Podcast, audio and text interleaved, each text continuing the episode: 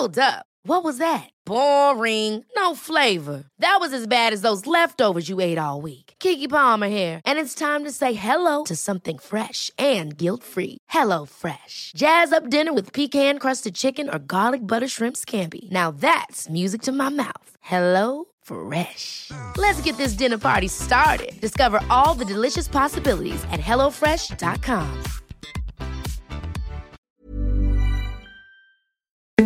Escuchas. Escuchas un podcast de Dixo. Escuchas Linterna Mágica con Miguel Cane. Por Dixo. Dixo. La productora de podcast más importante en habla hispana.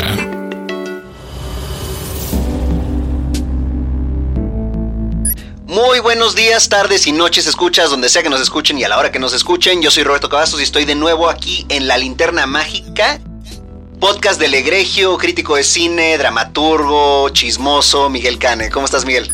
Muy buenas tardes. Esto de este es un placer recibir esta clase de, de presentaciones Estamos por parte en de. tiempo podcast, no, no puede que no sean tardes. Es cuando verdad, escuchas. tardes, noches, días, como decía Truman Burbank. Este, muchas gracias a Roberto Cavazos. Es maravilloso recibir esta clase de elogios. Por eso lo tengo en nómina, al rato te deposito.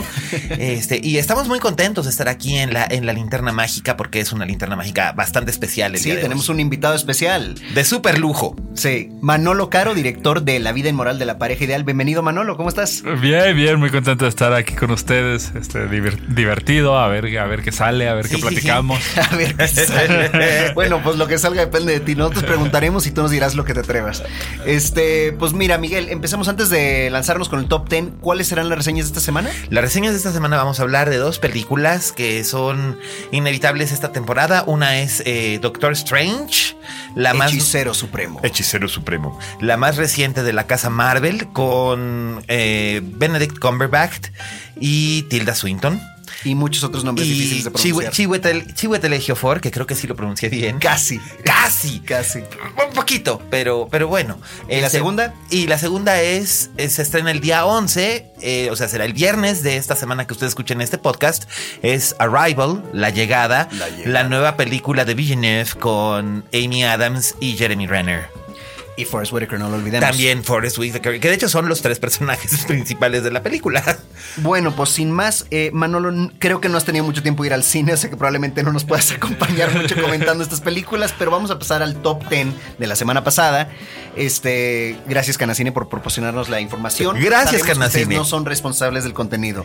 Sí. Eh, en el número 10 está Operación Escobar. ¿O Escobar? Escobar. Escobar, bueno, que en no realidad el, no sé título, el título debió haber sido El Infiltrado, porque ese es el, el título original en inglés, pero... Pero estaba demasiado bueno el título, ¿no? Sí, no, ya sabes. Eh, departamentos de marketing de las distribuidoras siempre buscando la manera de arruinar los títulos en español de las películas. Eh, pues ya la habíamos comentado en su momento, la película es un thriller interesante, Brian Cranston está muy bien. Creo y que tu mira, resumen era, está bien. Sí, ha aguantado bastante, pues ya, se- ya, ya va para tres semanas. Perfecto. En el número 9 sigue atentando contra la familia natural. Cigüeñas, la historia que no te contaron. Oye, pues la verdad es que sí, este, la verdad es que aguantó vara bastante porque va para dos meses. Pues que no hay otra, no hay otra criatura. en No hay otra- cartelera, ¿no? Bueno, sí, la de la leyenda de la este Chupacabras. la, la leyenda del chupacabras, que además es mexicana. Ah, sí, cierto, pero todavía no vamos a comentar esa. esa No, no, aún no, aún no, esa viene para después. Sí. Pero ahorita comentaremos un fenómeno interesante que se dio esta semana en el top 10 de la taquilla, que es un fenómeno que además a mí me da mucha alegría. Eh, muy mona la de la de cigüeñas, pero eh, pues ya ves que las señoras de Guadalajara se azotan y se espantan. Bueno, no, número 8, Miss Peregrine y los niños peculiares de. Esa Tim sí la vi. ¿Ah, sí? ¿Qué te Esa pareció? sí la Manolo? vi. ¿Qué te pareció? A, a mí me gustó mucho. Hay mucha gente que ha sido muy retractora de la película, pero a mí me, me gustó. Siento que es como Tim Burton en su máxima expresión, ¿no? Y como regresando también a, a este cine taquillero. Al final a- venía de, de tener un par de descalabros, ¿no? En la taquilla Sí, mundial. este, sombra- sombras tenebrosas y bueno, eh, White Eyes, pero esa la hizo en, en escala pequeña. Eyes. Sí, Sí, Big sí, Eyes, Big perdón, Eyes. sí. Bueno, pero aquí también recicló un po- un- muchos elementos de las anteriores, ¿no? Los dientes de Christopher Walken en Sleepy Hollow y así, ¿no? Los Sí. trae ahora Samuel Jackson, creo. Sí, y Los los. Pe- Pero pues mira, lo, lo ¿A qué interesante. señor crítico no le gustó? No, pero. A mucha gente la odia, pero a mí me gustó, ¿eh? Mira, a mí no es que no la haya odiado, es que a mí me aburrí, pero. Pero precisamente por el- la cosa de que tiene tanto, es tanto, tanto, que dije, ok, esto siento que ya lo vi, aunque los libros son muy buenos y es bien interesante lo que plantean. Ahora bien, lo que tengo que reconocer y es de admirar es que Tim Burton fuera de Estados Unidos vende una barbaridad. Aquí en México, la película ya lleva como seis semanas de exhibición y sigue en el top ten. O sea, Tim Burton es algo que vende, aquí tiene un fandom muy asegurado. Bueno, la número 7, volviendo al cine mexicano, treintona, soltera y fantástica. Con Bárbara Mori. Ay, ¿cómo me puedo casar con Bárbara Mori? Eh, No sé si te funcione, Miguel, ese tipo de relación. Pues no sé, pero ay, mira, nomás para contemplarla todo, este, nomás para contemplarla todos los días. ¿Tú viste esa, Manolo? No, no vi treintona. Eh, Está, pues. Manolo no ve la competencia. No, no, no, no. Bueno, no. justo, justo este fin de semana me tengo que poner al corriente. Tengo este un par de amigos ahí, quiero mucho a Bárbara. Tengo, me gusta mucho ver lo que está pasando en el cine mexicano. Y bueno, me daré una vuelta todavía a ver Treintona, No Manches Frida y un par de películas que hay. Sí, todavía alcanzas. Eh, hay varias aquí en el top 10. Bueno, número 6, Inferno, o como dijo aquí nuestro crítico, Infernal. Infernal. Hijo, mano. Es que de veras. Pero fíjate, fíjate, tenía yo razón. No iba a pegar tanto y no pegó tanto. O sea, estuvo una semana en el, en el, en el primer el lugar y después, pum, pum, pum, pum, se ha ido cayendo. Porque la película es. ¿Sabes cuál es el peor pecado de esta película? Lo aburrida que es. Pero en eso no está cumpliendo exactamente lo que ya habían hecho anteriormente Da Vinci Code y cuál fue la a- a- Angels and Demons, que era literal explicación, explicación, explicación. Exposición, exposición, exposición, claro. Eh, que es- es- pero lo malo es que aquí, lo- así, las peores escenas de, de acción son persecuciones y corretizas. So what? Además, sabes, por desgracia, la gente que da seguimiento a este tipo de cosas sabe que el personaje de Robert Langdon va a volver a aparecer después en otra cosa. Entonces, no, no tienen esta sensación de urgencia de que es la, la parte final de una trilogía, sino que ya es como cualquier cosa. No, no es nada especial. Bueno, pues pasamos entonces a la número 5, una muy especial y querida película que ya vimos ambos, La vida inmoral de la pareja ideal. ¡Bravo! ¿Tú, tú- tú esta la viste, Manolo? Sí, la, la he visto como 100 veces. ¿La, re- la recomendarías? Eh, Completamente. No, sé, no, la- no Todos a dejen de verla. Todos corriendo a verla. Queremos que la semana que entra esté en el 4 y luego en el 3 y luego el 2 Con y termine en el 1. chocolate. Exacto, con chocolate. Con chocolate. En el número 4, también del cine mexicano, El Jeremías. Ya la viste, Miguel, Sí, sí, sí, sí, sí, sí. Tuve, tuve ocasión de verla y me gustó. Me pareció. Fíjate, es lo que, lo que decía el otro día. Hay películas, hay productos que, so- que, que si fueran estadounidenses, la gente pagaría muy bien por verlos. Y si esta fuera una película de la casa Disney, eh, con en vez de que fuera Isela Vega, fuera, no sé, Diane Keaton, y el niño fuera un niñito que saliera en algún sitcom o una cosa así, y fuera ambientada en el, en, en el ambiente suburbano estadounidense en lugar de la clase trabajadora mexicana, la película tendría así como que mucha No, aceptación. Déjalo en la Pero clase ido- trabajadora, pero gringa. Sí, exacto, pero le ha ido muy bien. Le ha ido muy bien aquí en México porque es un producto para todo público que funciona y no es condescendiente, lo cual es maravilloso. No que nosotros, que sí lo somos. ¿Eh? Bueno, no sé tú, pero yo quisiera. No, este, eh, no, la película, este, la película no es nada condescendiente, eh, es tierna. La verdad es que es una cosa bien, bien bonita y la verdad vale la pena que, que- lleven a los enanos a verla porque sí es, es- está padre y además, ahora sí que a mí me choca eso de decir que "Ah, la película tiene mensaje, pero tiene un mensaje positivo y está padre. Y pues los niños necesitan ahora sí que todos los buenos ejemplos que puedan recibir, aunque vengan eh, proveniendo del cine, ¿no? Exacto. Entonces, eh, escuchas, lleven a la familia a ver Jeremías y luego ya que los dejen, déjenlos en la casa, nada más que se duerman, sálganse otra vez a ver la vida inmoral de la pareja ideal. Exacto. Y si sus hijos son muy maduros, llévenlos también a esa. Pues, sale una, sale una niña bastante madura, así que sí. Sí, yo no quiero. ne- Después te vamos a preguntar cómo le hicieron con esa niña para filmar todo, porque está muy interesante. No sé qué tanto le habrán explicado. Con las dos, más, más bien con las dos niñas, pero bueno, ahorita llegamos a eso. Bueno, pasamos al número 3, Ouija, el origen del mal. Siguiente, por favor. ¿La viste? No, pero. Ah, bueno, pero- pues entonces. Pero, ay. Mínimo, di que no se te antoja, pero no se me antoja. Luego van a pensar no que se la me viste y no te nada. Lo que sí es que hice mi tarea y revisé toda la información que pude encontrar acerca de esta película porque estrenóse al mismo tiempo que andaba yo en Morelia. Entonces, eh, revisé a ver qué, qué decía la crítica internacional al respecto y el consenso general es, eh. Así que, pues por eso no, no hice mes, sino que hice, eh. Eh, pero, bueno, Ah, es de que todos modos, no se notó la diferencia. no, no importa que este, no importa que, que, que, que si es una madre o es una joya, siempre va a haber una película de terror estrenándose en México cada semana y esta semana le tocó a esa. Hablando de películas de terror, en la número 2, la cuarta película mexicana en el top 10 de esta semana, La leyenda del chupacabras. Sí, pero no es de terror, terror es como Bueno, ya sé, pues Sí, sale chupacabras. digo, muy, muy así, Es- tangencialmente cabe está- dentro está terror. bien, está bien chula. Está bien chula. No la he visto completa. Vi, vi un avance que nos, que, que nos pasaron. Está bien chula. O al menos lo que yo alcancé a ver. Y además es de admirar que se haga un buen trabajo ah, de, de animación sin ningún tipo de branding americano ni asiático, sino que sea 100% nacional. A mí me gustó bastante y está muy simpático lo que alcancé a ver. Así que yo sí recomiendo. También igual para los enanos del hogar. Enanos. Bueno, Bueno, y este, acondroplasiquitos del hogar. A todos los del hogar, altos, chaparros, jóvenes, viejos. No discriminamos aquí, No. excepto contra la familia natural. Eh, bueno, sí, pero eso es sí, Este- bueno, pero eso es porque soy enemigo de la familia natural, ya Sí, dijeron. Sí, sí, sí. Este, bueno, y número uno, finalmente, Doctor Strange. Yes. Hechicero Supremo, gran sorpresa. Oh, bueno, pues Sí, sorpresón. Sí, sorpresón. la. Marvel. Bueno, la sorpresa es que esta no, no se trata de naves espaciales. Y que está el- muy bien, ¿no? Sí, está padrísima. Está padre, bueno, bueno, padre. Pase- pasemos ahorita. Ahorita, eso, ahorita te lo contamos en la, en la Te contamos todo al respecto. Pero bueno, así cerramos la sección del top 10 de la semana. Bueno, hasta eso no le dimos mucho en la madre porque esta vez estuvo más consistente, estuvo bien. Sí, y donde tú hubieras dado en la madre, pues llegó Manolo a decir, no, a mí sí me gustó. Bueno. Qué bueno, ¿no? Para, para tener un poquito de balance. Bien. Exacto. Ahí viene nuestra fanfarria que anuncia las noticias. ¿Hay fanfarria? Ya se me Ahí está, ¿sí? sí. Sí, cómo no, sí, ya se Ahí escucha. está. Este, bueno, pues la primera, este, que pues cada par de años lo dice, Quentin Tarantino confirma que sí se va a retirar después de dos películas más. Sí, sí tú. cómo no. Este, ¿qué fue hace dos años? Fue por, fue ahí por ahí por Django, ¿no? Que él dijo, ya me voy a retirar. ¿Quién Como cuatro cuánto? años. Sí, bueno. Como cuatro años, una cosa así. Pero mira, es como Steven Soderbergh.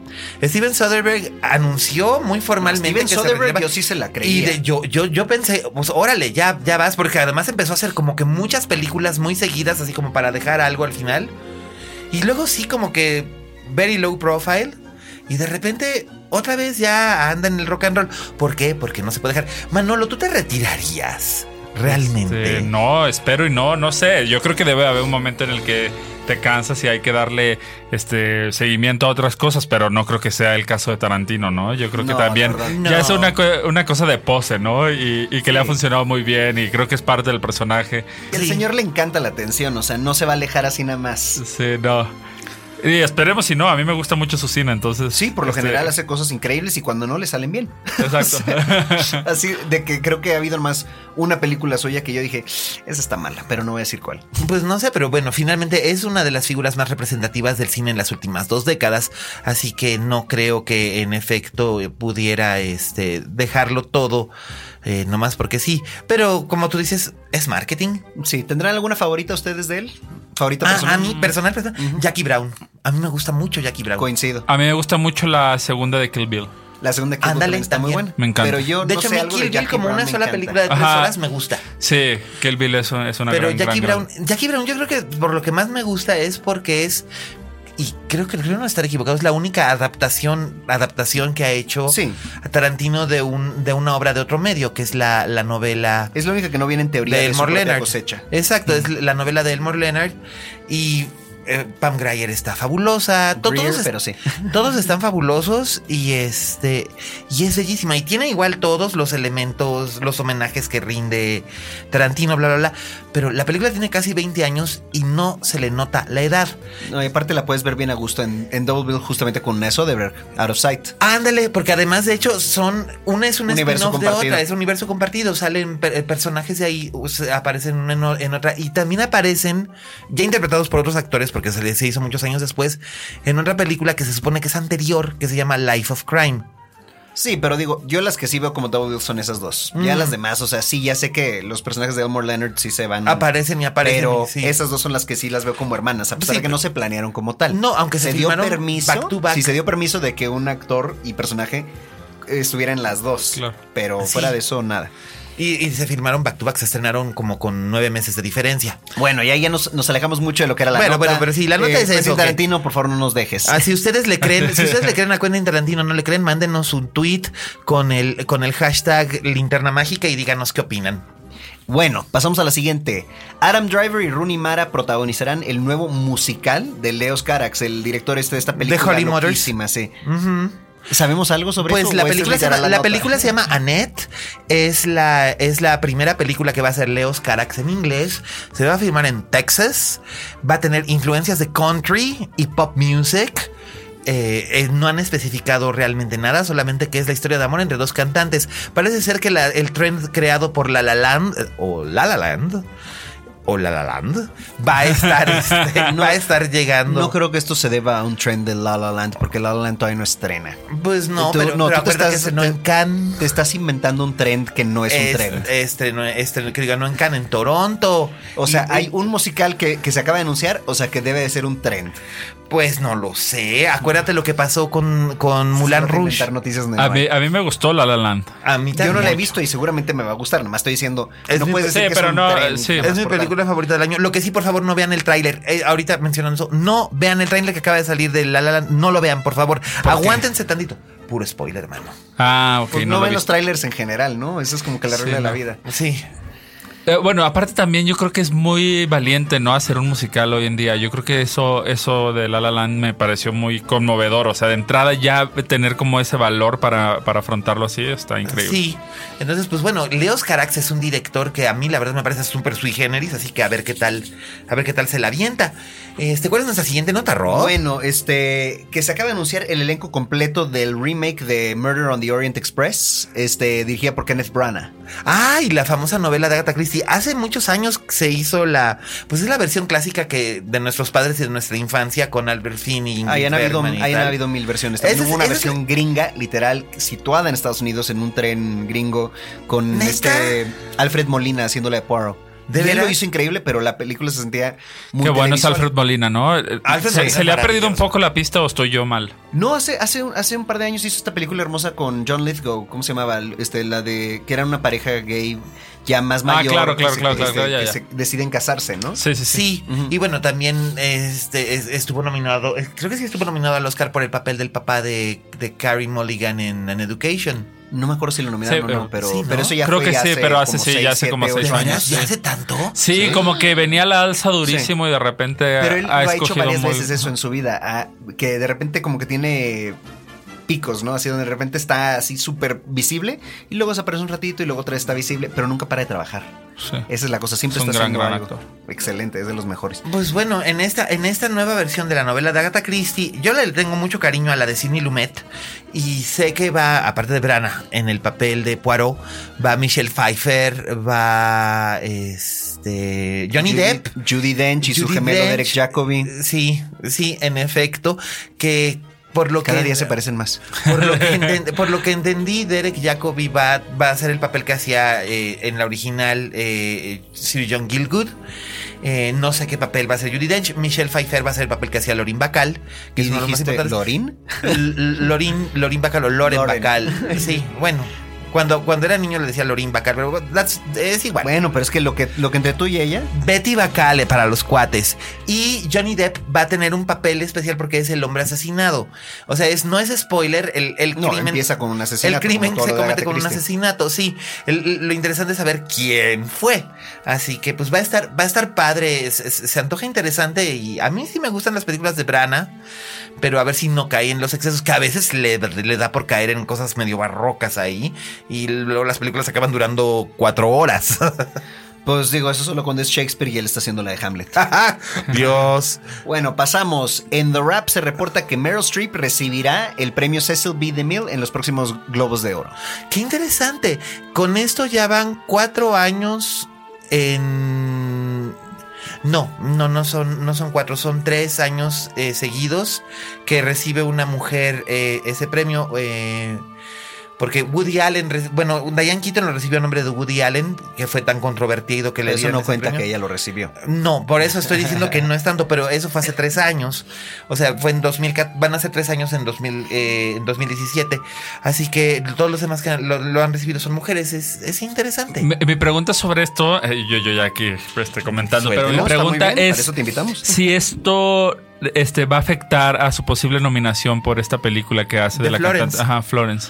Pues no creo, ¿eh? Porque justamente ayer estaba revisando cómo, eh, cómo está el boss a- alrededor de las nominaciones y pues está bastante fuerte. Yo no he visto la película, este, pero sí cuando me di cuenta que, que le iban a hacer este homenaje, le iban a dar el premio, no sé si eso también va a terminar repercutiendo en que quede fuera de, la, de las listas. No sé, Pues- pero yo siento que Meryl Streep ya la deberían retirar de las nominaciones. Por completo, que gana porque- todo, ¿no? No, Ya. aparte ya tantas veces la nominan ya nada más por costumbre.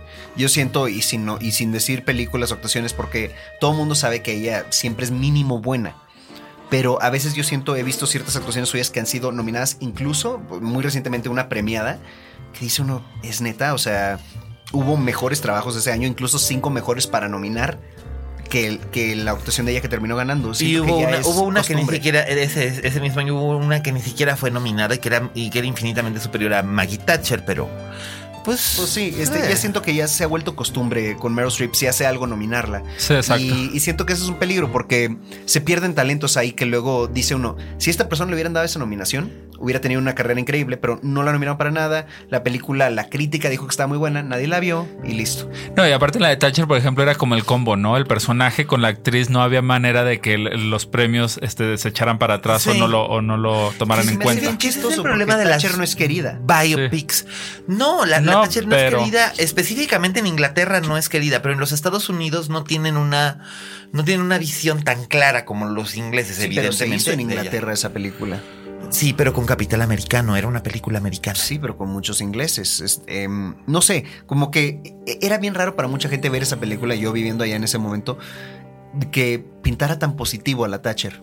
Y sí la pintaban súper bien, o sea, es como que, ay, sí, mira, es muy linda en la casa y todo lo demás, y pues tiene corazón y quién sé qué. Mm. Y, en, y en- neta, en, en el Reino Unido es The Wicked Witch of the West, tal Pues cual. sí. O sea, nada más porque no era verde porque es- eh, todos sentían que se maquillaba. Sí, pero, pero la verdad es que ese, ese, ese, ese año sí fue muy controvertido porque yo, por ejemplo, yo pensaba que Tilda Swinton tenía, era, era el año de Tilda Swinton con su trabajo en Tenemos que hablar de Kevin y después...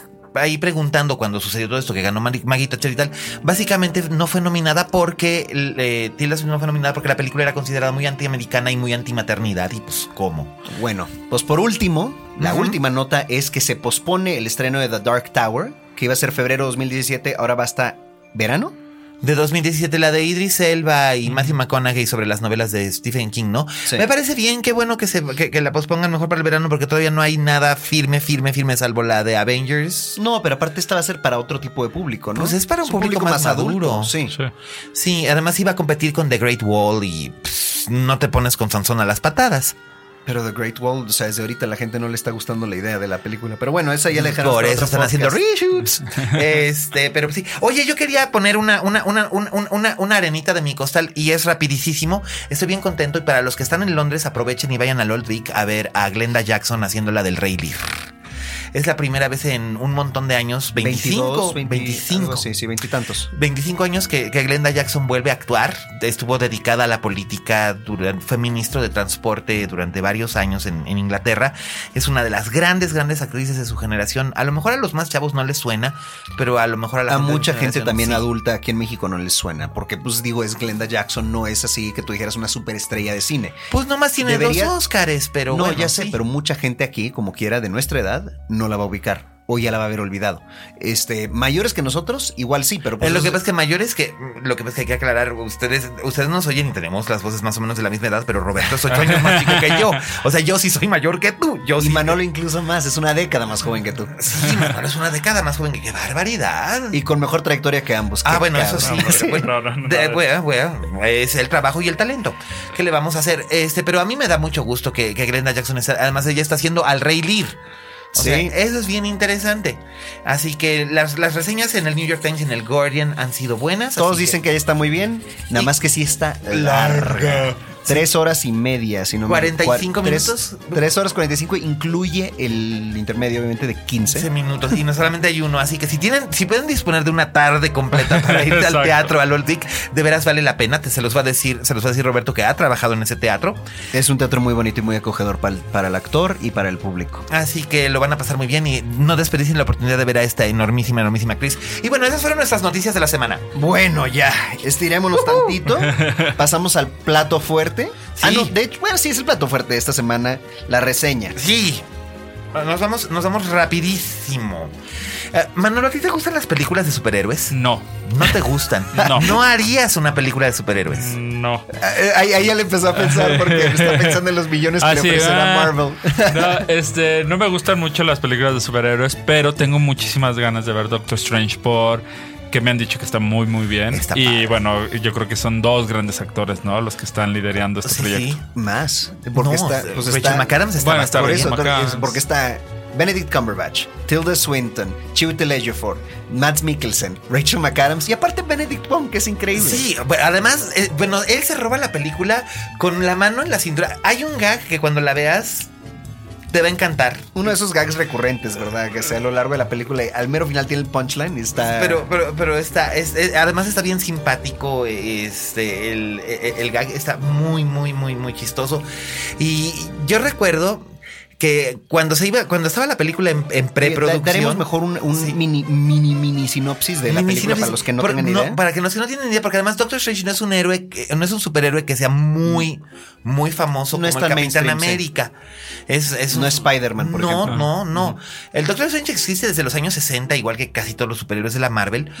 Pero siempre fue como especial porque era un superhéroe místico.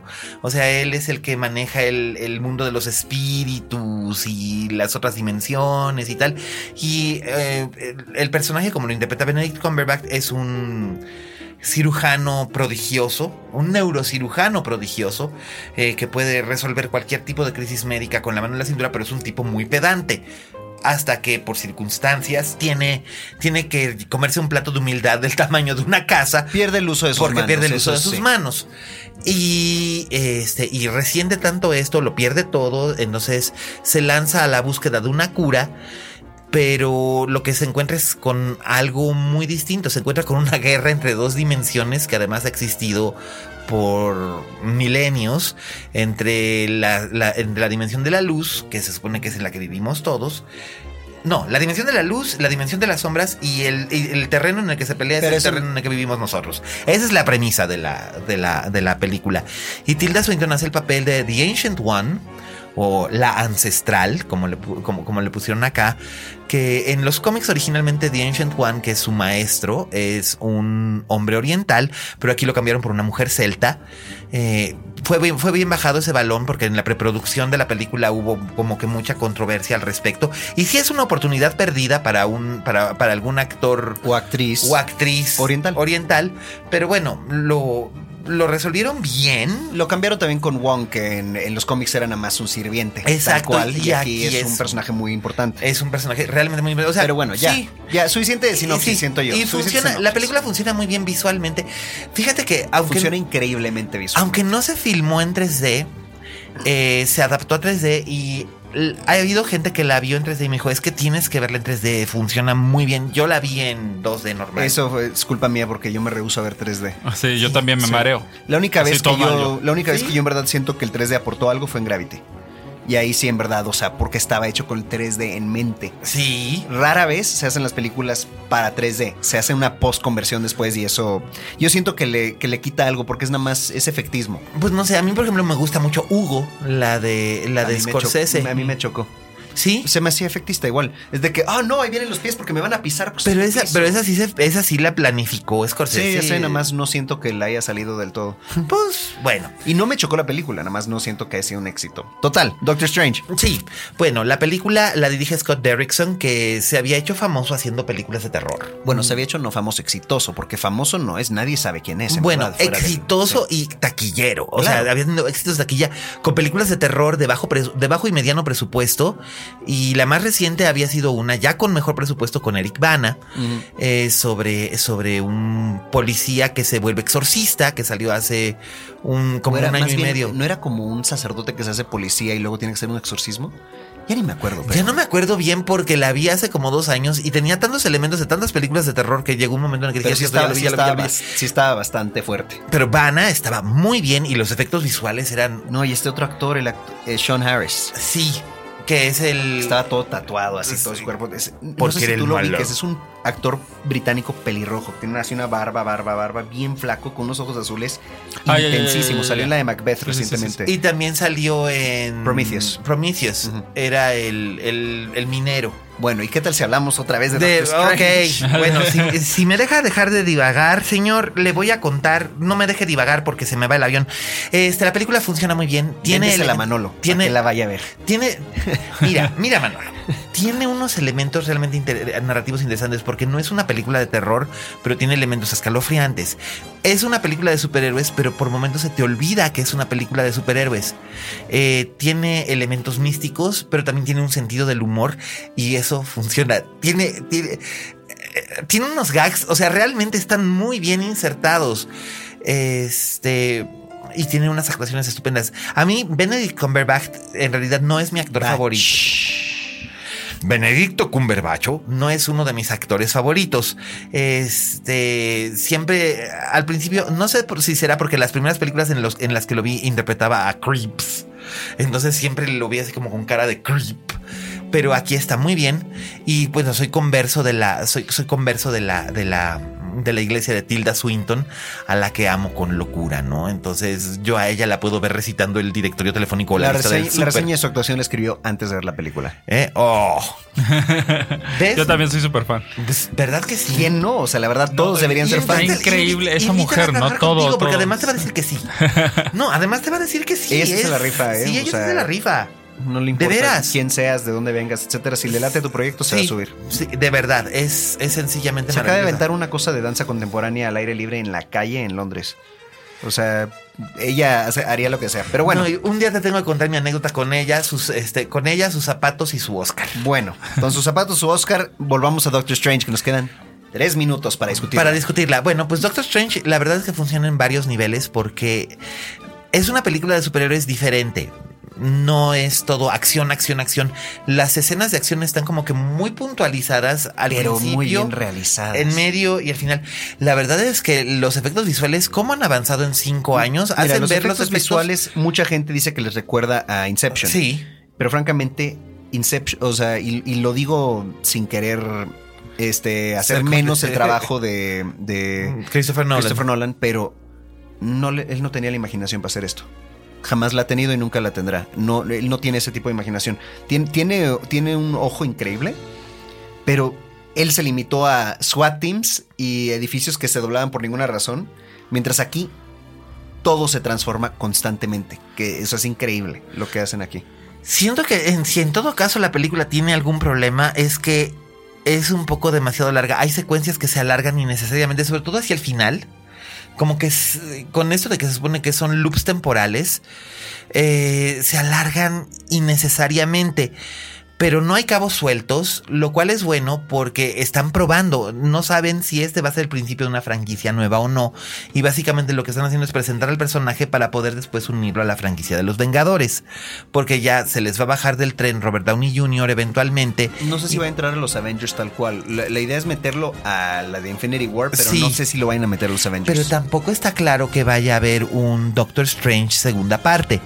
Al menos Está no. firmado para cuatro películas. Sí, pero no necesariamente implica que sean es- exclusivamente de su personaje. Strange, claro. Digo, ve, ve a Mark Ruffalo, está, estaba firmado también para cuatro películas y en realidad nunca ha sido una de Hulk solo. Sí, pero jamás hizo una. Aquí se empezó con una de Doctor Strange y ya pusieron aquí ese, sembradas ciertas pistas para la 2.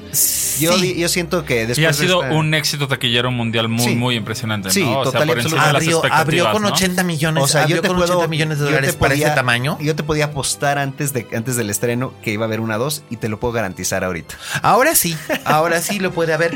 Yo de todos modos sé que se fueron con precaución porque es un personaje que además en los cómics no es tan Sí, lo mismo vendedor. Que, lo mismo que con Ant-Man y este y, y con Guardians of the Galaxy, que ninguno de esos es vendedor en cómic. Exacto, y sin embargo fueron éxitos Eh, en- es más, han fracasado más de una vez Ant-Man y Guardians of the Galaxy. Este, como series de cómics. No.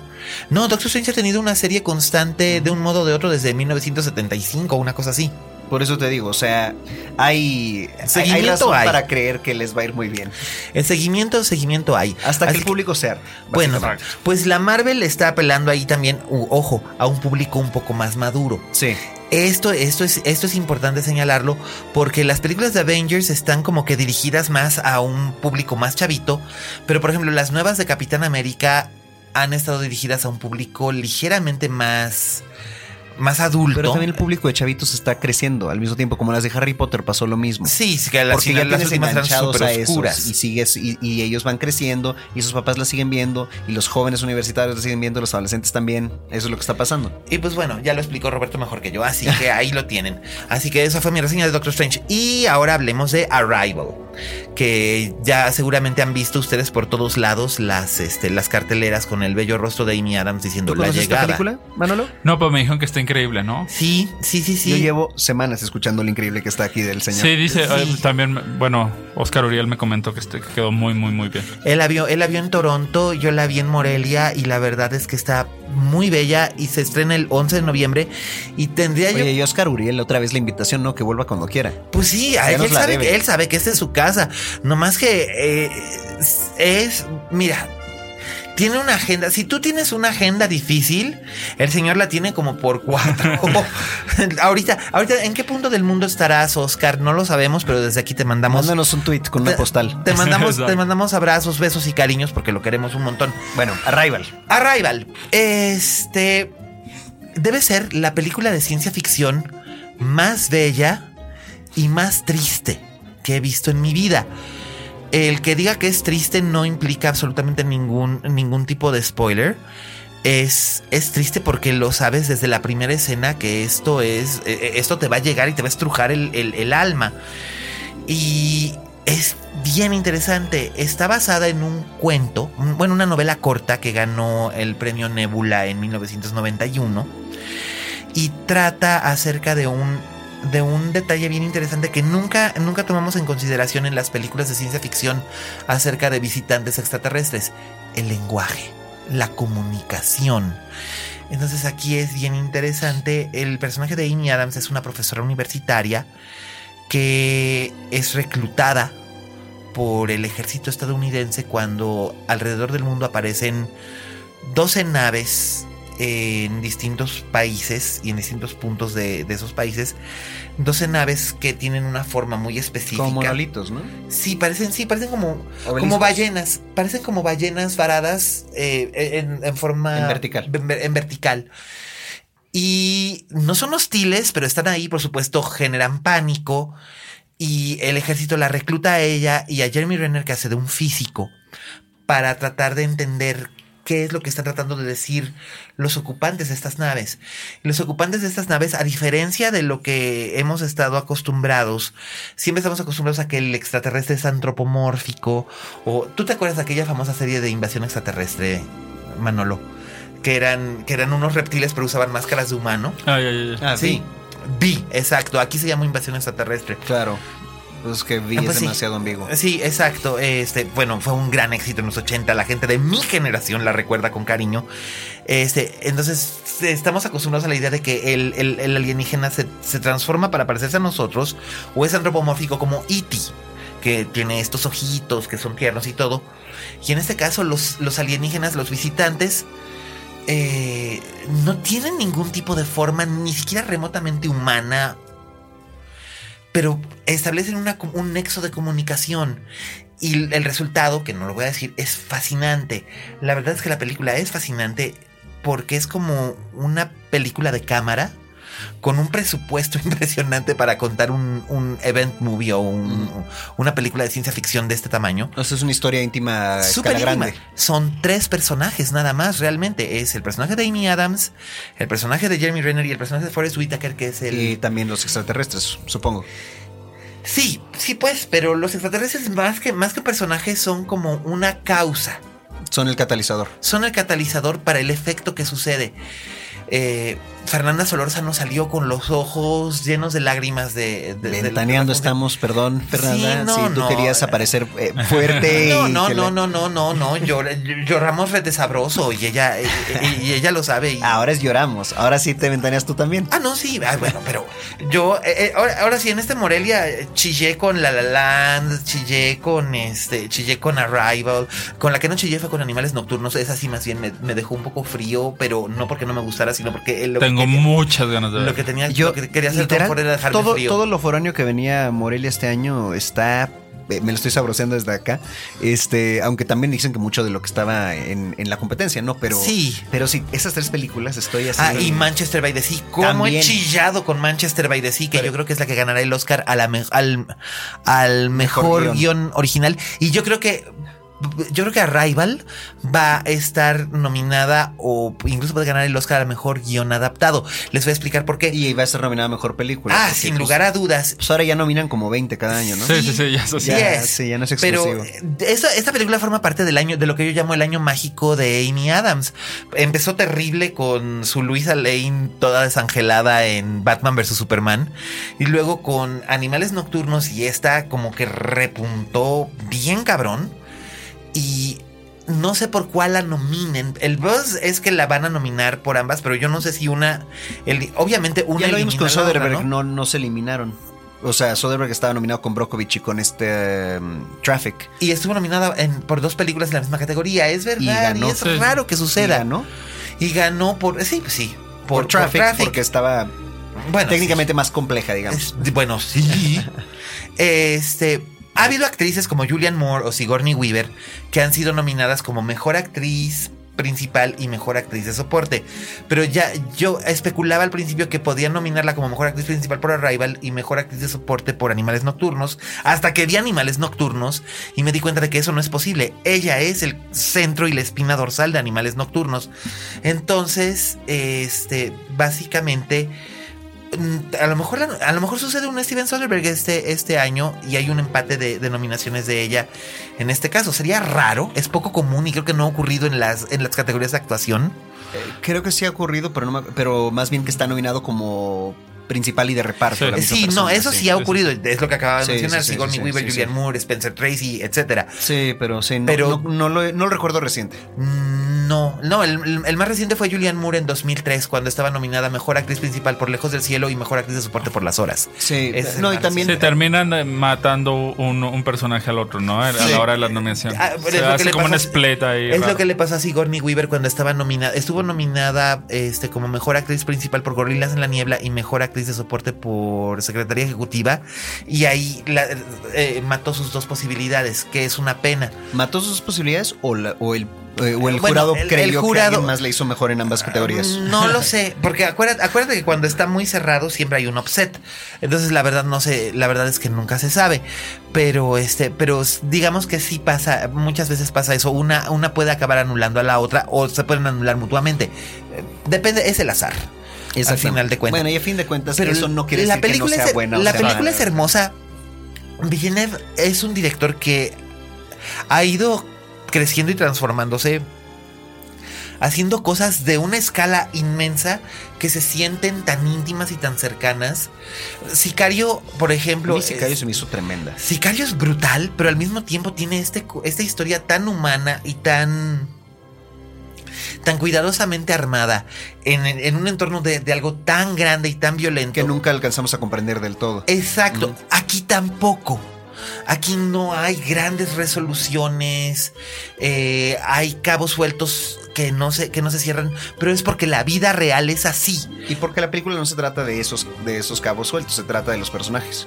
En efecto, y aquí la verdad es que Amy Adams es la razón de tres para ver esto. O sea, definitivamente, fanses de, de la actriz, fanses de la ciencia ficción, vayan, vayan y véanla. ¿Fans de Forrest Whitaker? También, y hasta supongo que Jeremy Renner debe tener sus fanses. Ahí por ahí los tendrás. Supongo que sí. La verdad es que lo único que me sobró de la película fue él, porque ese personaje, como lo, como lo interpreta él, lo puede haber interpretado cualquiera. O sea, no le imprime ningún tipo de, de, de humor o de... Y el personaje no es que esté así escrito porque no... lo sientes, el personaje no está escrito así, es, digamos, no sé si a Villeneuve se le fue ahí el, el, el tiro y nada más se enfocó en, en Amy Adams. O si se fueron en otra dirección ellos dos. Vete tú a saber. Pero a mí él me parece que podía haber sido cualquiera, no me aportó realmente nada, aunque el Pero está personaje es mal o nada más no, no brilla. Está flat, o sea, no está mal, tampoco está bien, está, está, Está. Está, Bueno. está y llega, pero en realidad tampoco importa porque la razón de te digo es ella y en las escenas en las que está Forrest Whitaker es maravilloso, pero Pues él es maravilloso Jeremías también en Renner. todo. ¿Eh? Pobre el Jeremías Renner. Pues sí, oh pues. pero bueno, ahí lo tienen, damas y caballeros, esas son nuestras recomendaciones esta semana. Eh, Arrival, eh, la llegada estrena en cines 11 de noviembre. Y Doctor Strange, Hechicero Supremo, ya, Ya está, está en en salas cine, ya está en y salas. seguirá un buen rato. Sí, corra, no corra, vuele.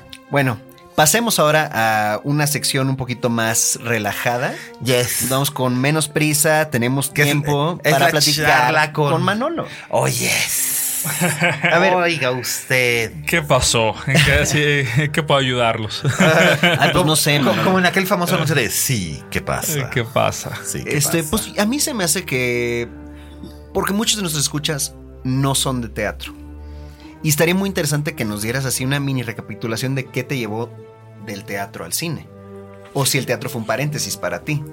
Fue, fue, muy, fue muy raro porque yo, eh, o sea, desde niño supe que me gustaban muchísimo este, el mundo del arte, el mundo del teatro, el mundo del cine. Y, pero, o sea, sí soy como el cliché del director, ¿no? Así de que a los 12 años pedí una cámara. Y, o sea, sí, sí soy ese cliché. Pero Sí los, andaba- clichés vienen, los clichés vienen de, este, de, de cosas probadas y no, no lo serían. O sea, eso, son, son clichés porque son reales, claro. Entonces sie- siempre andaba con una pluma en la mano y eh, escribiendo anécdotas y todo.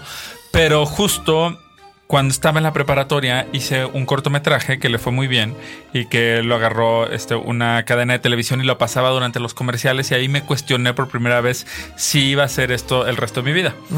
Me fui del país y decidí que tal vez no. Y estudié arquitectura. Yo soy arquitecto de profesión. Este, cosa que creo que se nota un poco en, en lo que hago. Y estudiando arquitectura me di cuenta que la había regado muy cabrón. Y que tenía que dar un paso atrás y que tenía que regresar a escribir y hacer lo que más amaba, que es contar historias. Yo siempre me he definido como un contador de historias porque no soy un director este, eh, desde la parte académica, no soy un dramaturgo desde la parte académica y lo tengo que reconocer y me gusta dar el, el lugar y, y su nombre a las cosas tal como son.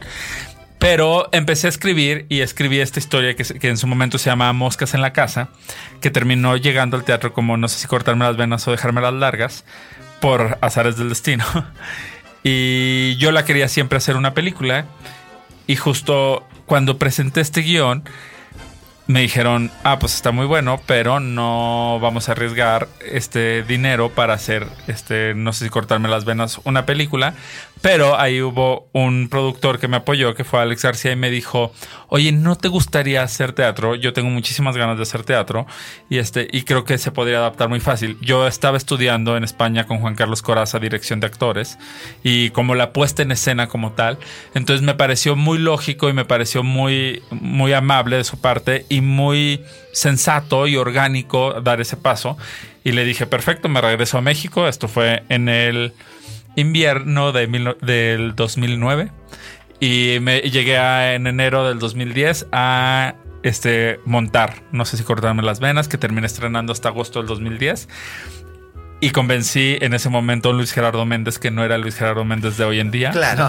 este, a, a quien adoro y es uno de mis amigos más cercanos, pero este no había pasado nobles, este lo, lo- venía de hoy no me puedo levantar, este estaba Ludvika Paleta, estaba Suria Vega, estaba Luis, Luis Ernesto Franco y estaba Raúl Méndez. Los convencí porque les, les latía la historia y decidimos hacer esta obra 12 semanas en la sala Chopin, una sala que estaba completamente cerrada, donde tocamos la puerta literal así, había un candado y nos dijeron, ok, si es 12 semanas se las abrimos, terminamos estando más de un año en cartelera, haciendo una gira muy exitosa por todo el país. Y ahí fue cuando en medio de la gira, nunca se me va a olvidar, estábamos terminando una función en León, que había sido una función para 3.000 personas. Nos fuimos a cenar, porque bueno, eso pasa mucho en las giras de teatro, ¿no? De que terminas la, la función y, y si te va bien, es como aterrizar y, y- y caer en cuenta de lo que realmente es la vida, ¿no? Que no hay ningún restaurante abierto, de que todo ese aplauso este, valió un poco este, para el recuerdo, pero te estás muriendo de hambre y no tienes nada que hacer más que ir a, A los tacos. a los tacos. sí. Entonces estábamos en los tacos y me dijo Alex, ¿no quieres retomar la idea de hacer la película? Y le dije que sí. Aplicamos para muchos estímulos fiscales, todos me los negaron, a pesar del éxito de la obra de teatro, y decidimos hacer la película en el 2013.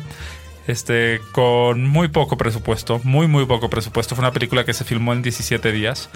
Este fue un poquito más de dos semanas. Y repitió casi todo el elenco, ¿no? Repitió el elenco original y todos fue una apuesta, o sea, nadie cobramos y la película, bueno, le, le fue muy bien y eso me abrió la oportunidad de seguir haciendo cine. Me siento muy contento, nunca más volví a regresar a la arquitectura y bueno, Pero, Bueno, pero la arquitectura sí visualmente se hace presente en, Sí. en, en tu- en- en- en la- en el diseño y la estructura de las tomas que tienes. Es, está todo muy estructurado. No, no hay nada que sea como casualidad. No, y aparte, y se nota también una apreciación por la arquitectura. En, en tu cine, que también es, es- es muy interesante ver porque pues, lo tengo ahorita muy fresco en la memoria, ¿no? Le- que acabo de ver em, La, vida inmoral. Y veo, o sea, que el lente captura de cierta manera los edificios. Y, y ¿cómo se dice? Y el diseño de ciertas habitaciones y así. Es, es- es muy interesante saber eso porque yo no sabía que eras, que eras arquitecto por formación, pero ahora que lo sé, sí se nota.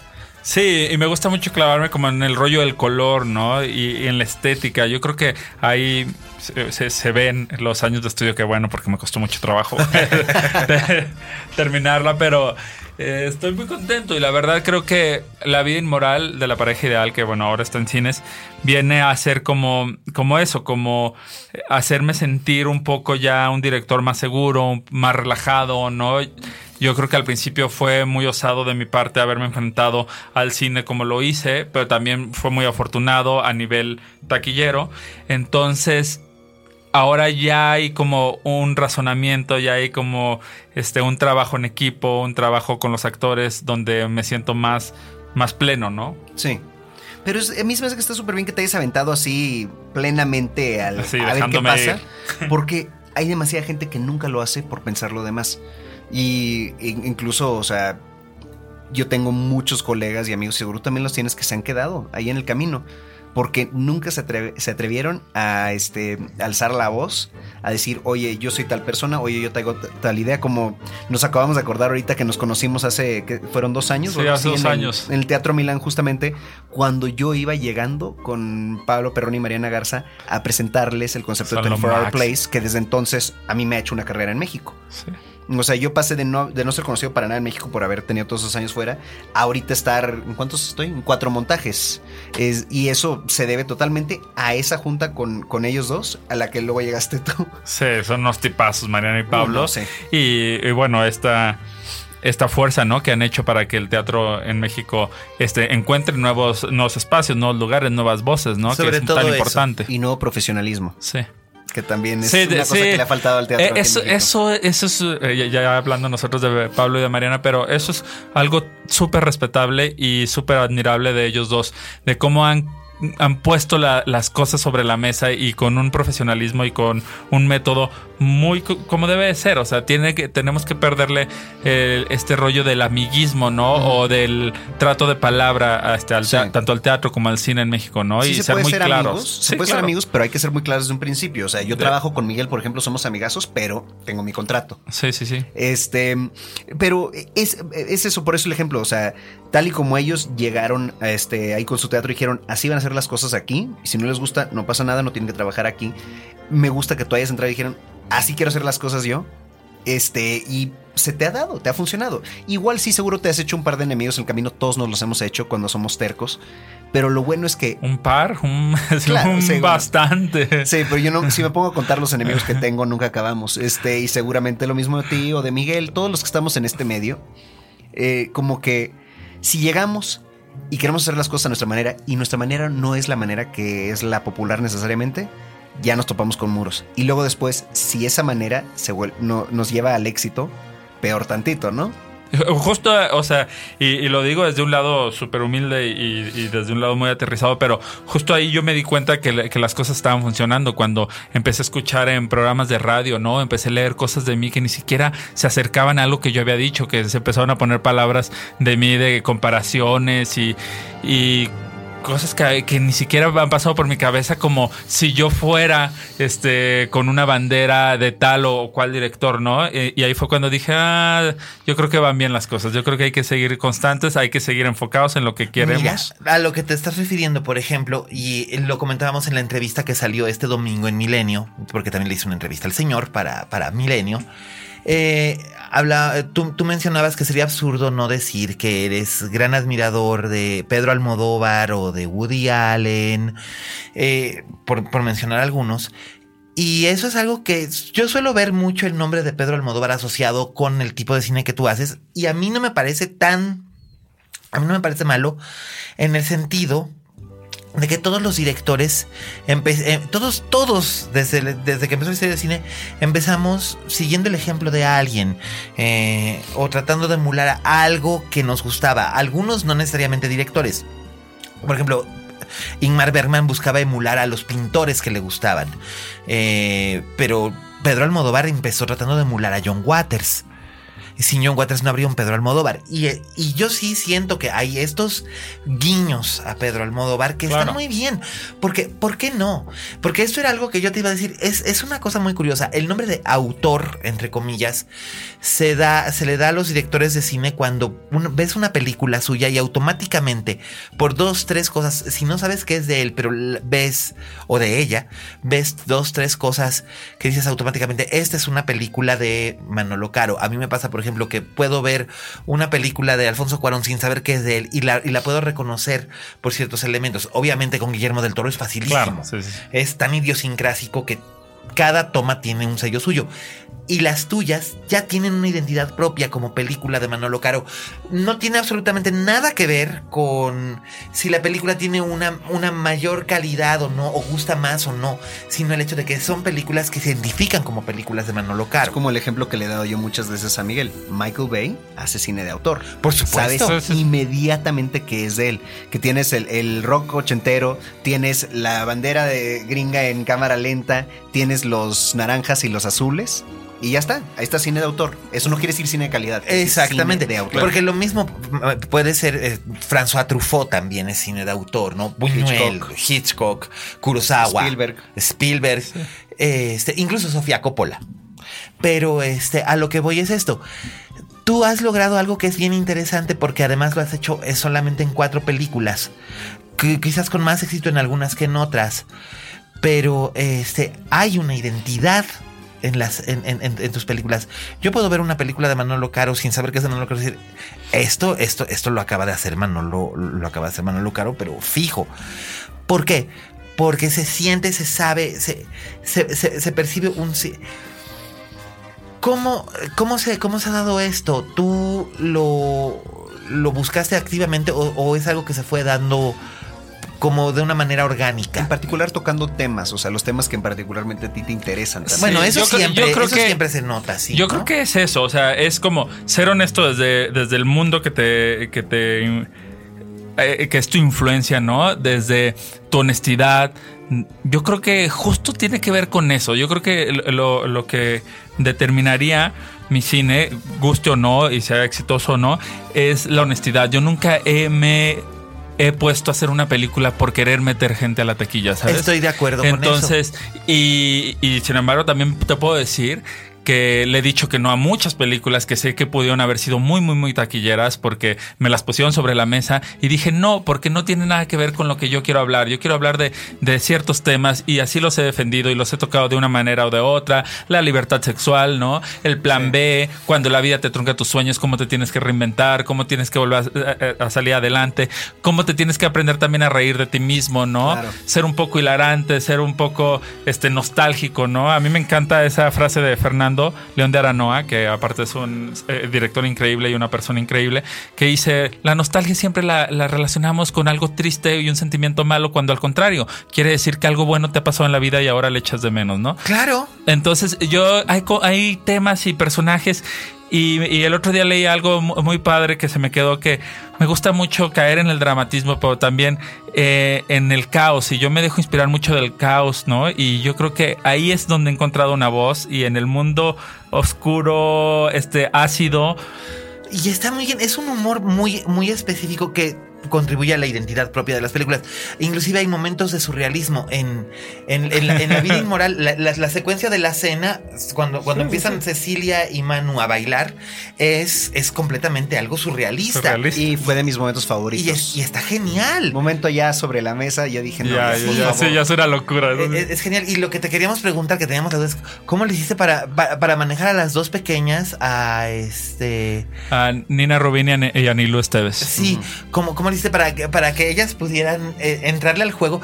Supongo que no sabían que, que, que, se, se- suponía que estaban consumiendo estupefacientes. Con Anilu, que aparte es una escena muy, muy divertida. Bueno, eh, Sí, eh, sí. ella este, se echó unos chocolates de hongos. Sí. Este, fue a explicarle y aparte no sé por qué realmente me nació del alma y le dije, tú estás en medio de una burbuja de miel, entonces todos tus movimientos son densos y los empezamos a practicar y nos empezamos a imitar y ahora le decía, ahora tú haces el movimiento y yo, y yo lo tengo que hacer y siempre pensar en esta densidad y siempre como analizar muy bien, ve tus manos, este, imagina cómo sería el torrente sanguíneo en tus manos, ¿no?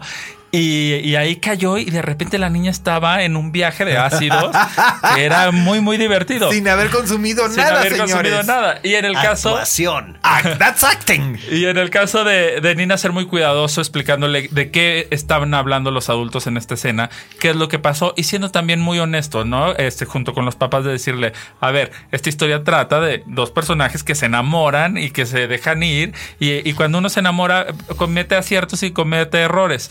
Este, y la sociedad a veces te dice que está bien y que está mal y de eso habla la moralidad. A ellos les terminaron diciendo que muchas de las cosas que experimentaron están mal y los terminaron separando. Ellos están hablando de esta separación porque se involucraron con un tercero, ¿no?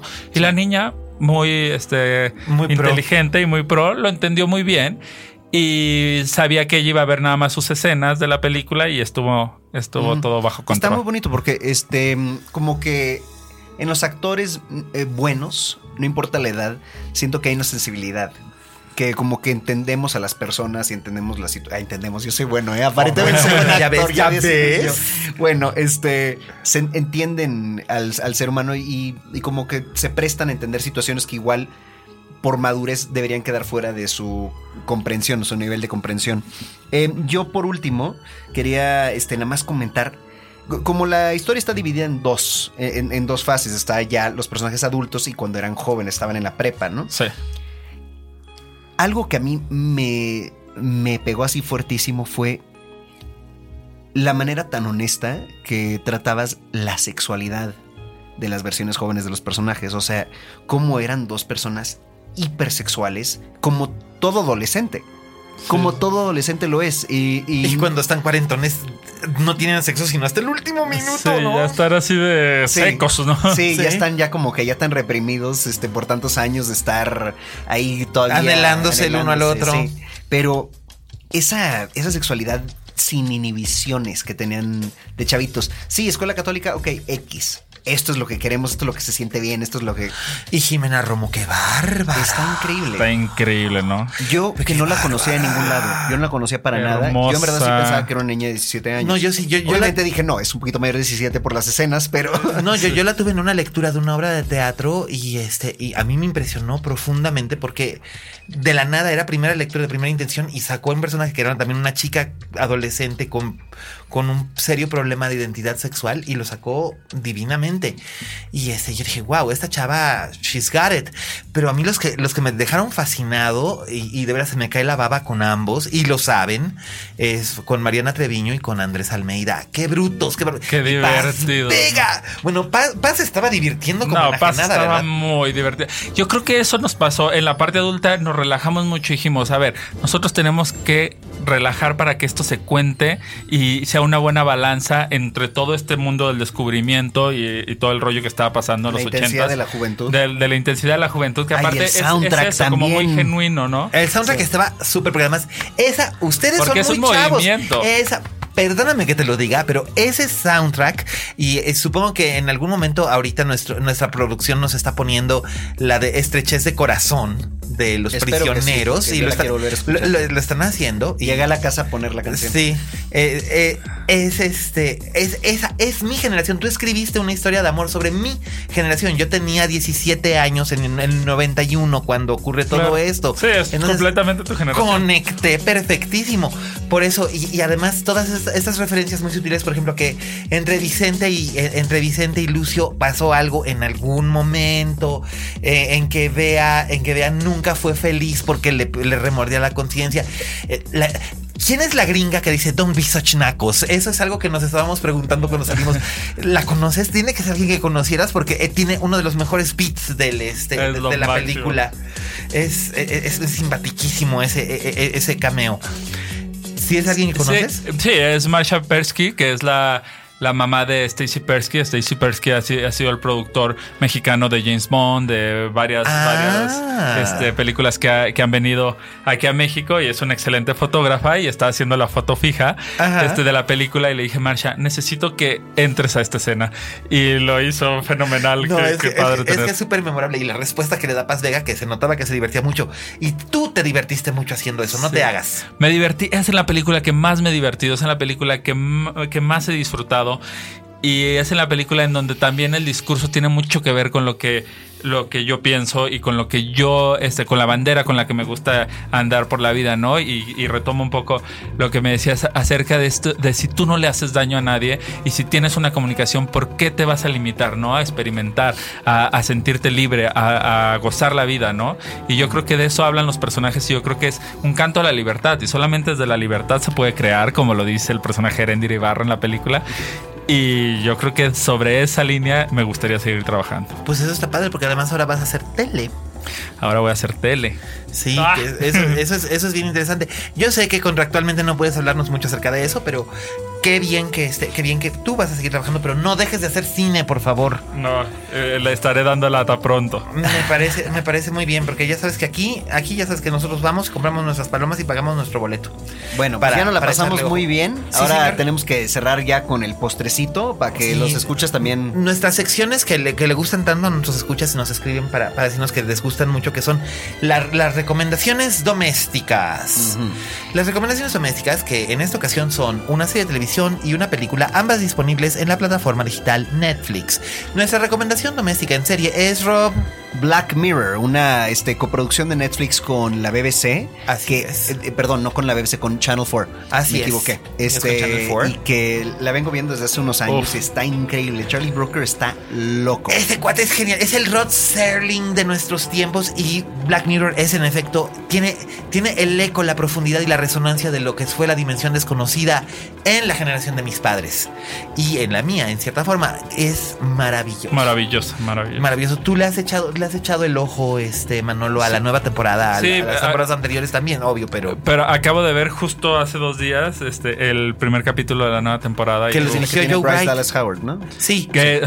Lo dirige Joe Bright de este. De Atonement. El de Atonement y Ana Karenina y actúa Bryce Dallas Howard, sí.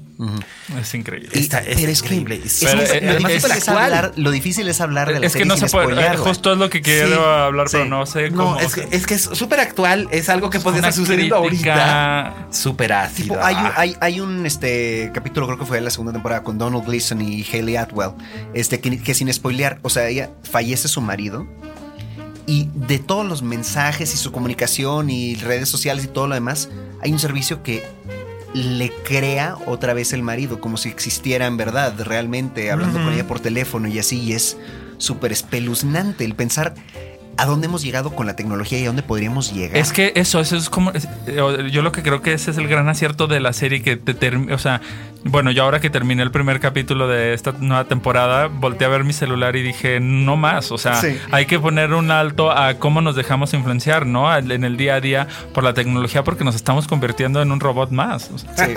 Así vamos a agarrar nuestro celular a mandarle Así una de- nota de voz a alguien y decirle, oye, el celular me está robando la voz y me va a clonar. Una, una cosa parecida, pero además es bien, es bien interesante que eh, todo tiene que ver con tecnología, pero también tiene otro tipo de otro tipo de, de- de corrientes. Por ejemplo, yo siempre voy a recordar con, con, con impresión el primer capítulo que vi fue el primero de la primera temporada, que era el del primer ministro y el cerdo. Uf. ¡Wow! Y ahí sí lo voy es una crítica a la sociedad. Pero bestia. Sí. Bestia, bestia. Perversa, aparte, este. Y súper atinada. Ajá, perve- pero tan perversa como real, ¿no? O sea, ¿cómo, no, cómo dejamos de ver lo más importante por el morbo, ¿no? Por estar en nuestra... No, bueno, me encanta esa serie. Pues bueno, Es el- como lo hacemos aquí en este mismo podcast. A veces dejamos a un lado la crítica por la nota rosa. eh, bueno, este hombre no me va a dejar vivir mi vida nada No, más. hoy no porque- lo has hecho, ¿eh? Ah, no. No, ahorita Porque todavía no, tiempo. porque me, me estoy portando bien porque tenemos visitas. Ah, ok. O sea, quieres quedar bien con el invitado, ya entendí. Pues oye, No con los escuchas, nada más con el invitado. Ay, los escuchas. Mi mamá, tu mamá, este, ¿quién más nos escucha? Mi mamá no escucha her- esto. ah, tu hermano. Sí, mi, mi mamá, no tu hermano.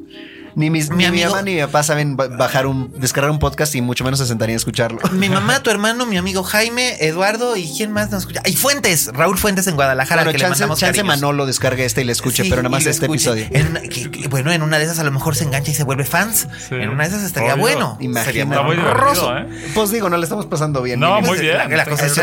Pues eh, en efecto ahí tiene Black Mirror. No vamos a hablar extensamente de ello. De hecho, Es ya dijimos lo que teníamos que decir. Porque, porque se spoilea. Pero, no sé. se, pero- se van a reír, Sí. van a llorar, se, se van a sentir angustiar. horrible, se- se- eh, o sea, van a tener pesadillas. les va a provocar asco. Sí, eh, pero es adictivo. Sí. El que esté en. Netflix ahorita es perfecto para el binge watch porque neta, neta, neta. No van a poder despegar sus ojos de la pantalla. No, no hay cómo. O sea, yo por eso esta tercera temporada no la he empezado a ver todavía porque no ha habido tiempo y sé que si empiezo luego voy a descuidar muchas cosas. Sí, no vas a poder despegar los ojos de la pantalla. Yo me, me la, me la en dos días. Porque de- había que dormir. Sí, porque había que dormir y no podía despegarlo, pero, pero además no podía despegar. O sea, dije, voy a ver uno y luego veo que... No pude, no pude, lo reconozco, soy un adicto. No, que- escuchas, si no la han visto en serio, dense el lujo de empezar del primer capítulo de la primera temporada Sí. y aviéntenselos así. Sí, porque además no está sellada, es una antología. Es antología, pero, pero sí véanlos en ese orden, porque yo siento que por algo en ese orden los sacaron. Sí, por supuesto. Y también no se pierdan el especial de Navidad, porque aparte de las tres temporadas, Claro. hay un capítulo de Navidad con, Con John, John Hamm y, sí. Rafe, y Rafe, eh, Rafe Spall. Rafe exacto, que está muy bien. Y bueno, esa es nuestra recomendación de serie. Y también de Netflix. eh, esta es la primera vez que voy a recomendar una película originalmente hecha de Netflix, pero la verdad es que hecha por Netflix, pero la verdad vale mucho la pena. Eh, es una película que se llama I Am the Pretty Thing That Lives in the House. Es una historia gótica de fantasmas. A mí el gótico siempre me es quizás el género más cercano a mi corazón. Y se nota en, un próximo estreno suyo en teatro. Eh, eh, sí, tengo dos obras de teatro de terror gótico. Este, nomás no aprendo. Mi película favorita, quienes me conocen saben que es El bebé de Rosemary y que una de mis escritoras favoritas es Shirley Jackson, la autora de The Haunting of Hill House. Pero bueno, estoy, estoy divagando, aunque esto tiene que ver con la película que, que- que viene a mano. La película es una película original de Netflix dirigida por Oz Perkins, Osgood Perkins, el hijo de Anthony Perkins, el legendario Norman Bates de, de Psicosis, y musicalizada por Elvis Perkins, su hermano. Eh, Actuada por Susie Perkins. su no, no, no, nada más fueron dos. Este, no, está protagonizada por Ruth Wilson, que la conocemos como la protagonista de la serie The Affair. Y también como una semi-antagonista, semi ah, este, amiga en la serie Luther. Así es, con Idris Elba, exactamente. De lo que se divierte mucho.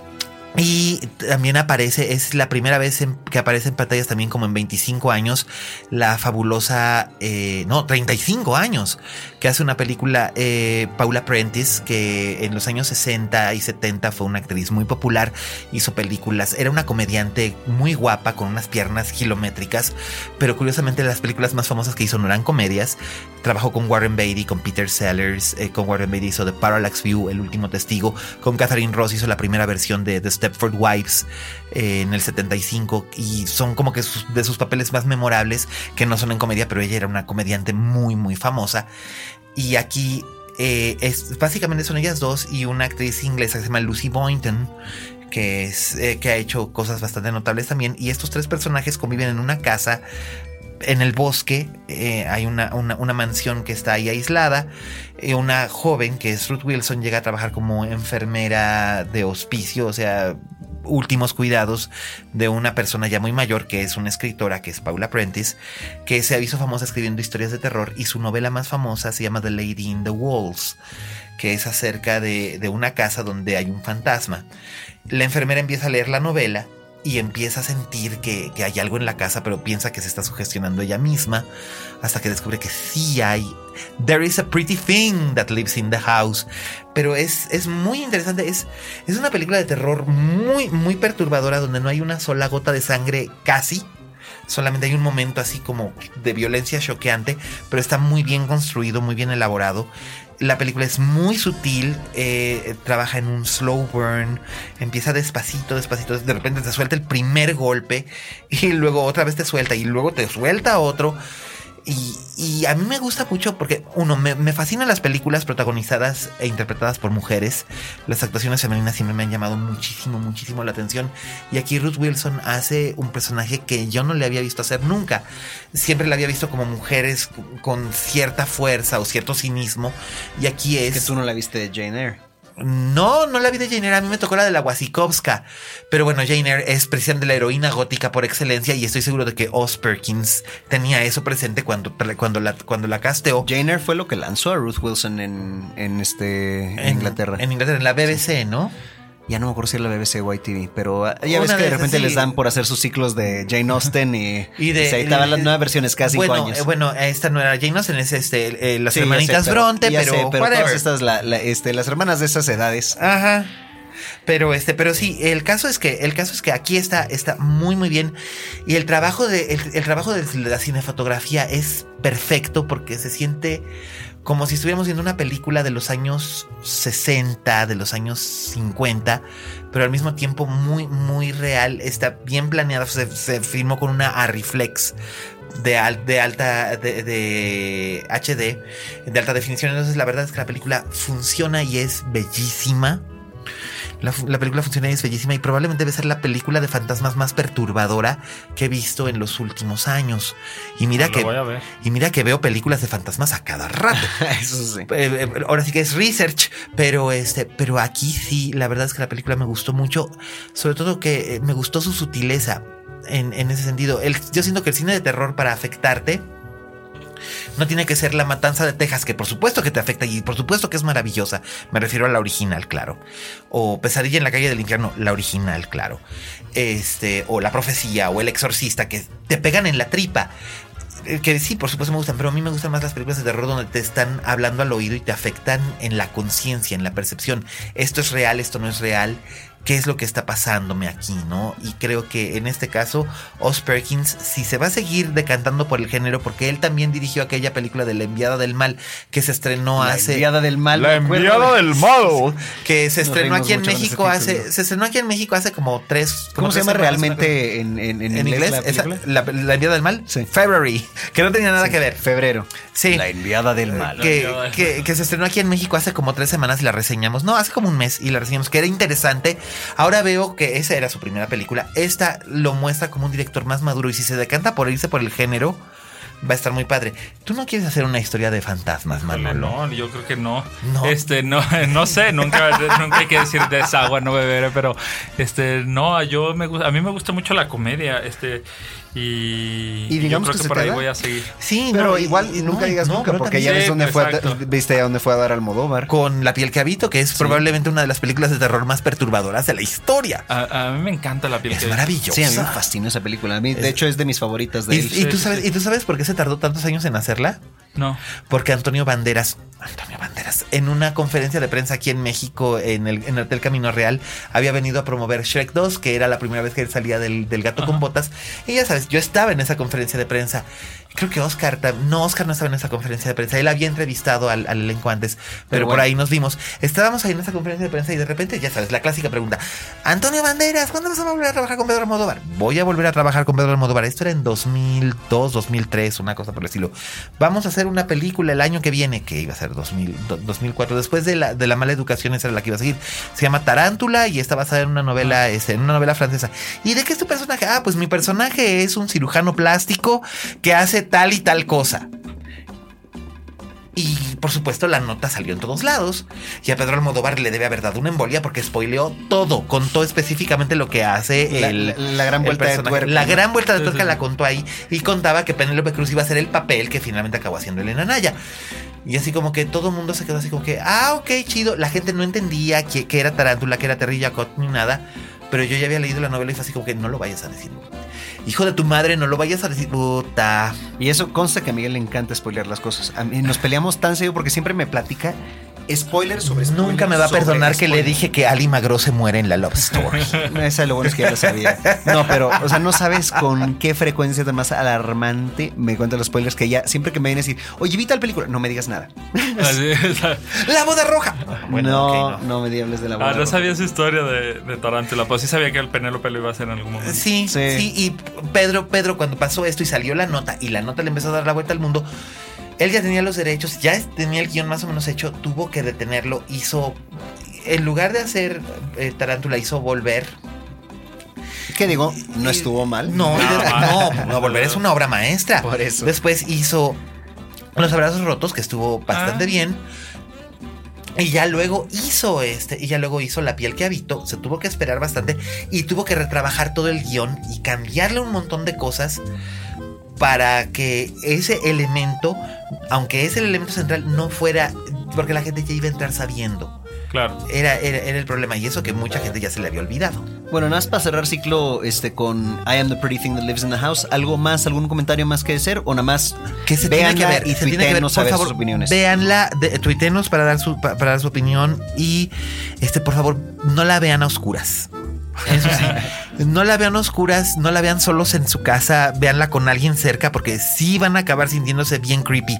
Y a lo mejor al principio van a decir ay es que esto está aburrido no pasa nada aguanten vara el terror no es nada más el luego luego hay cosas que tardan en aparecer pero cuando aparecen que Dios los ayude Bueno, pues finalmente, este, nada más ya para cerrar el podcast de Sí. hoy.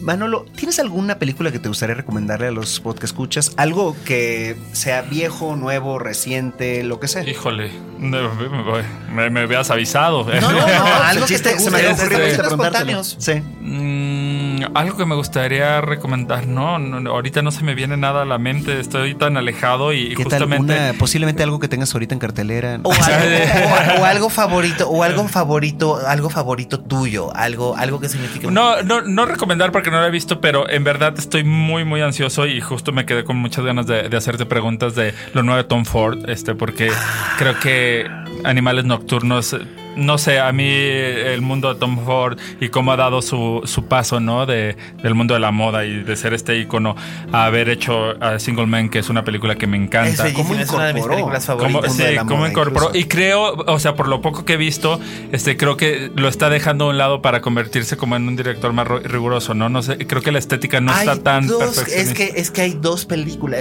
Animales Nocturnos en realidad es dos películas. Es una película dentro de otra película. Porque es el efecto de la novela original, que en realidad tiene muy poco que ver. Toma la premisa de una novela original, pero la transforma. Este, de una mujer leyendo una novela. Donde en la novela ocurren cosas. Entonces hace como que dos universos diametralmente opuestos. Pero ahorita que apaguemos los micrófonos, te cuento todo lo que quieras. Y también tengo muchísimas ganas de verla, que no la he visto, este, Bellas de Noche, de María José Cuevas, a quien adoro. Y creo que es un documental bellísimo. Este, estuve muy de cerca en, estos en este proceso de cuatro años, más o menos, que le llevó a hacer el documental. Y por fin va a llegar a las salas. Sí, de hecho, cuando se estrena en salas, viene María José al.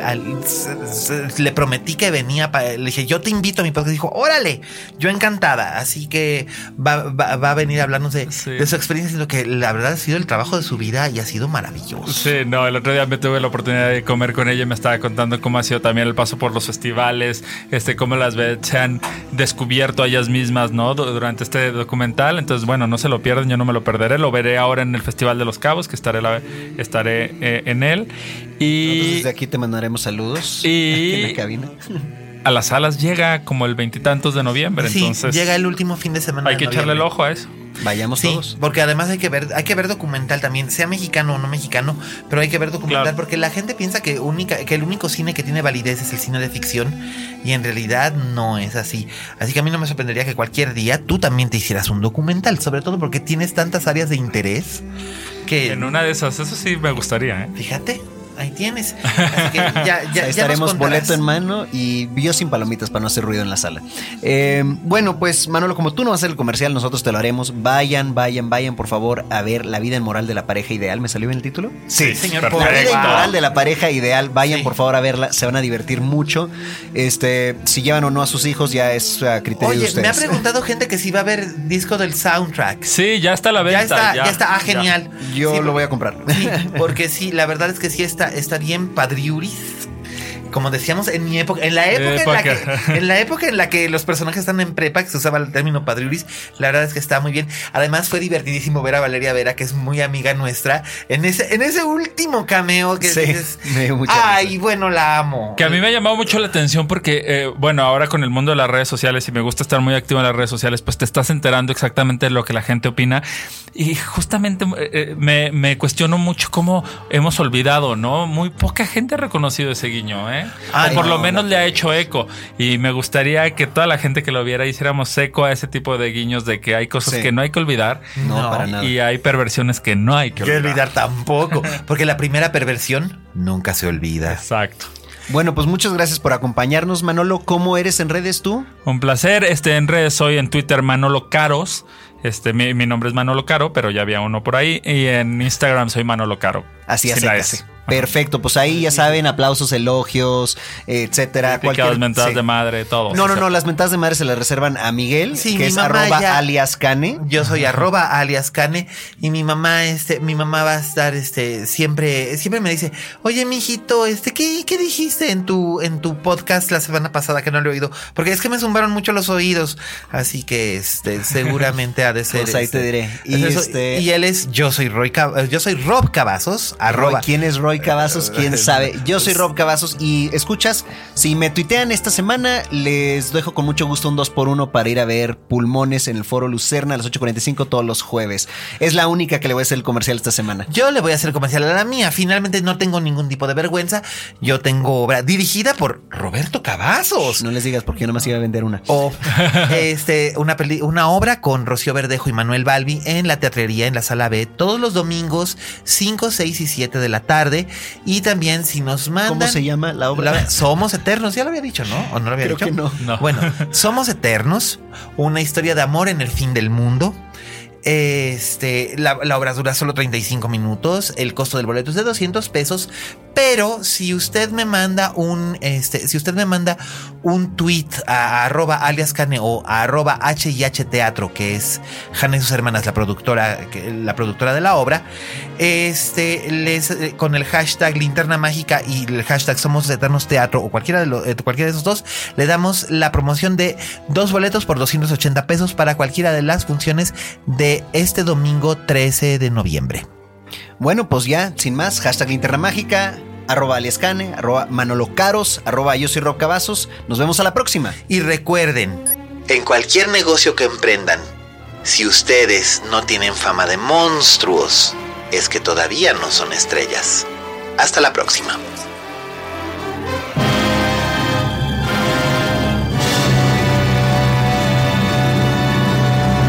Dixo presentó Linterna Mágica con Miguel Cane. Ever catch yourself eating the same flavorless dinner three days in a row? Dreaming of something better? Well, HelloFresh is your guilt free dream come true, baby. It's me, Kiki Palmer. Let's wake up those taste buds with hot, juicy pecan crusted chicken or garlic butter shrimp scampi. Mm. Hello Fresh. Stop dreaming of all the delicious possibilities and dig in at HelloFresh.com. Let's get this dinner party started.